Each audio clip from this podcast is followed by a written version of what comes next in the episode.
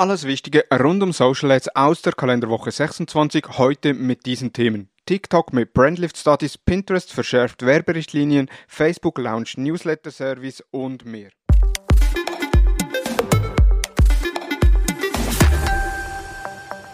Hallo und herzlich willkommen zu Digital Marketing Upgrade, präsentiert von der Hutter Consult. Mein Name ist Thomas Besman. TikTok führt Brandlift Study ein. Was bringt Unternehmen Werbung auf TikTok? Natürlich können diese in Impressionen, Klicks, Engagement und auch Conversions gemessen werden. Doch welchen Einfluss Werbung auf TikTok hinsichtlich Markenbekanntheit und Werbeerinnerung hat, war bisher meist unklar. Nun führt TikTok die Brandlift Studies ein, was bei Facebook und auch YouTube bereits seit Jahren gerne von Werbetreibenden genutzt wird, ist jetzt auch auf TikTok möglich. Der Zielgruppe wird eine Umfrage mit mehreren Antwortmöglichkeiten angezeigt. Diese Antworten werden im Ad Manager von TikTok zusätzlich zu den übrigen Kennzahlen angezeigt. Dadurch bekommen Werbetreibende mehr Insights für bessere Kampagnenentscheidungen. Pinterest verbietet Anzeigen zum Thema Abnehmen. Probleme mit dem eigenen Körperbild kann Menschen aus allen Altersgruppen betreffen. Pinterest hat deshalb die Regeln für die Bewerbung rund ums Thema Gewichtsabnahme verschärft. So ist es verboten, Bilder und Texte, Erfahrungsberichte und Produkte rund um Gewichtsverlust auf Pinterest zu bewerben.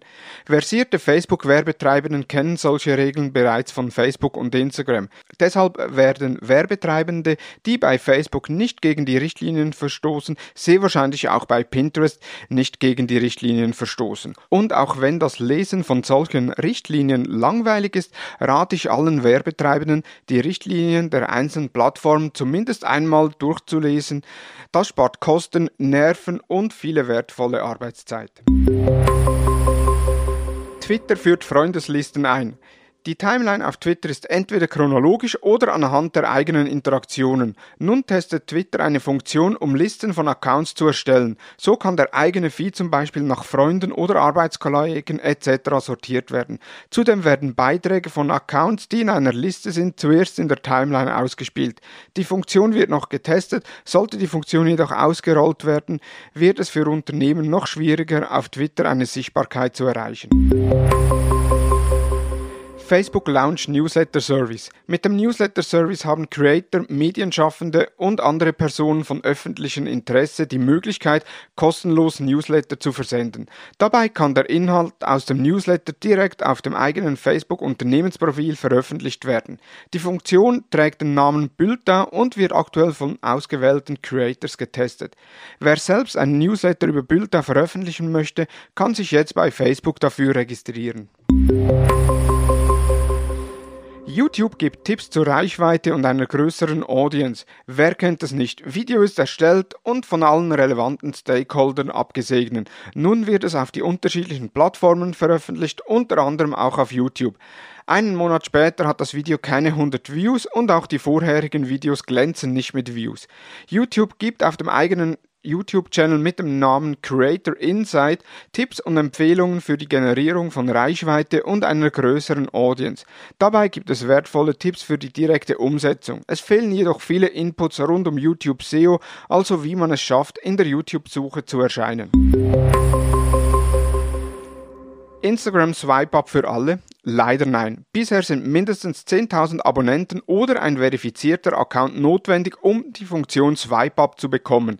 Jetzt testet Instagram bei Accounts, die die bisherigen Bedingungen nicht erfüllen, die Swipe Up Funktion. Es handelt sich dabei aber nicht um einen klassischen Swipe Up, sondern um einen Linksticker, der in der Story eingefügt werden kann. Instagram beobachtet aktuell genau, wie die Funktion eingesetzt wird und wenn da nichts gravierendes passiert, stehen die Chancen gut, dass dies für alle alle Accounts ausgerollt wird. Doch ich befürchte, dass dies nicht der Fall sein wird, denn mit der Funktion hat man ja auch die Möglichkeit, Affiliate-Links und ähnliches zu posten. Dabei würden die Nutzer Einnahmen generieren, die komplett an Instagram vorbeigehen und das wird Instagram nicht zulassen.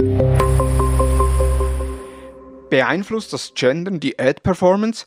Agropuls hat dies getestet und zwei Tests durchgeführt. Einerseits wurde im Text der Werbeanzeige einmal gegendert und einmal nicht. Die Kosten pro Landingpage-Aufrufe waren bei der gegenderten Version lediglich 3% tiefer. Die gegenderten Anzeigen haben zwar gewonnen, die Unterschiede sind aber in diesem Vergleich noch nicht in einem Bereich, der eine signifikante Steigerung zeigt. Wie hoch der Einfluss im eigenen Unternehmen ist, können Werbetreibenden schnell herausfinden. Macht einfach mal selbst einen solchen Test, denn es ist davon auszugehen, dass sich die Zahlen in Zukunft noch deutlich unterscheiden werden